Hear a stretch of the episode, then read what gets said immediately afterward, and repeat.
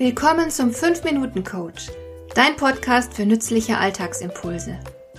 Ich heiße Marion Lemper-Püchlau. Als erfahrener Coach habe ich jede Menge psychologische Tipps für dich, mit denen du leichter durch den Alltag kommst, damit dein Leben ein bisschen einfacher wird.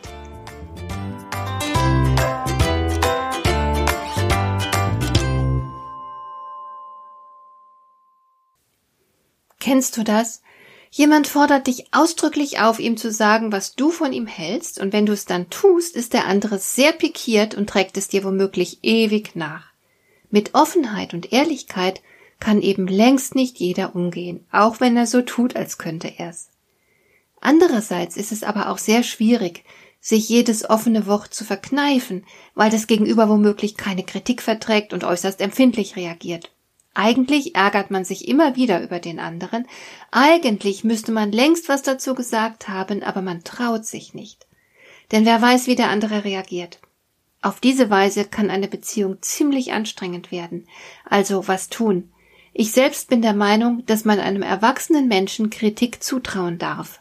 Ganz besonders, wenn man selbst unter dem Verhalten dieser Person zu leiden hat. Es geht einfach nicht, dass jemand sich auf Kosten anderer munter auslebt. Jedes Miteinander verlangt gegenseitige Rücksichtnahme, es bedeutet einen Teil der eigenen Freiheit zugunsten anderer aufzugeben.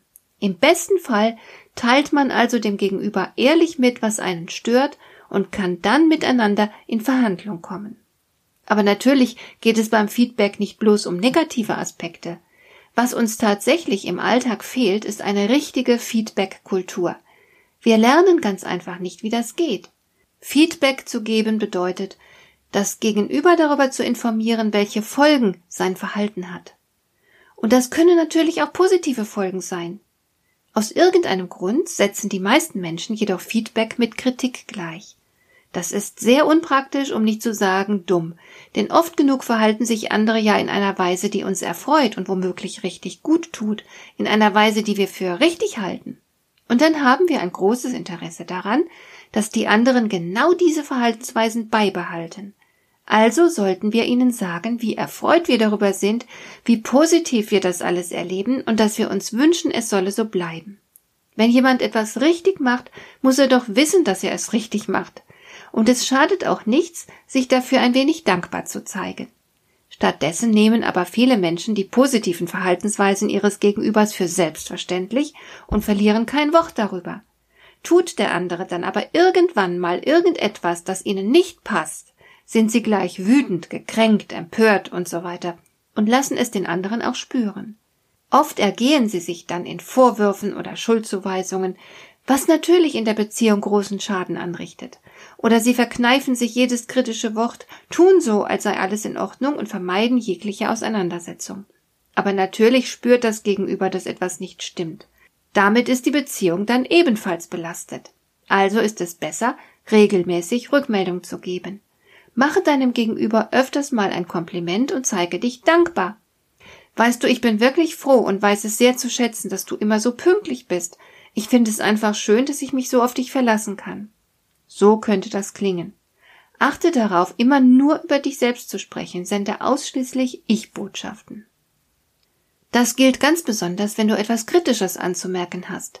In diesem Fall sprichst du erst über die Fakten, sagst also zum Beispiel, du kommst zu unseren Verabredungen regelmäßig mindestens zehn Minuten zu spät. Das ist eine Tatsache, und hier gibt es keinen Spielraum für Diskussionen. Als nächstes teilst du dem anderen mit, was sein zu spät kommen für dich faktisch bedeutet, also zum Beispiel, ich muss dann auf dich warten und kann in dieser Zeit nichts Sinnvolles tun.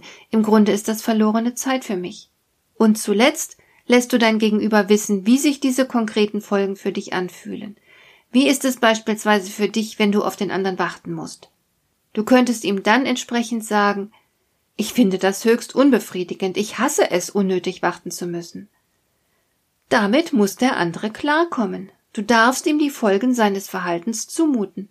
Du machst ihm aber keinen Vorwurf, du bewertest sein Verhalten auch nicht.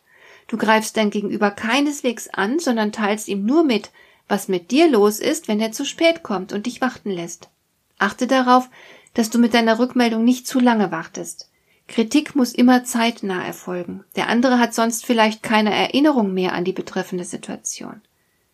Wenn du Feedback zum selbstverständlichen Teil der Beziehung machst und auch oft genug positive Rückmeldung gibst, dann kann das dem Miteinander sehr zugute kommen. Hat dir der heutige Impuls gefallen? Dann kannst du jetzt zwei Dinge tun. Du kannst mir eine Nachricht schicken mit einer Frage, zu der du gerne hier im Podcast eine Antwort hättest. Du erreichst mich unter info at lemper-püchlau.de. Und du kannst eine Bewertung bei iTunes abgeben, damit diese Sendung für andere Interessierte sichtbarer wird. Schön, dass du mir zugehört hast. Bis zum nächsten Mal eine gute Zeit für dich.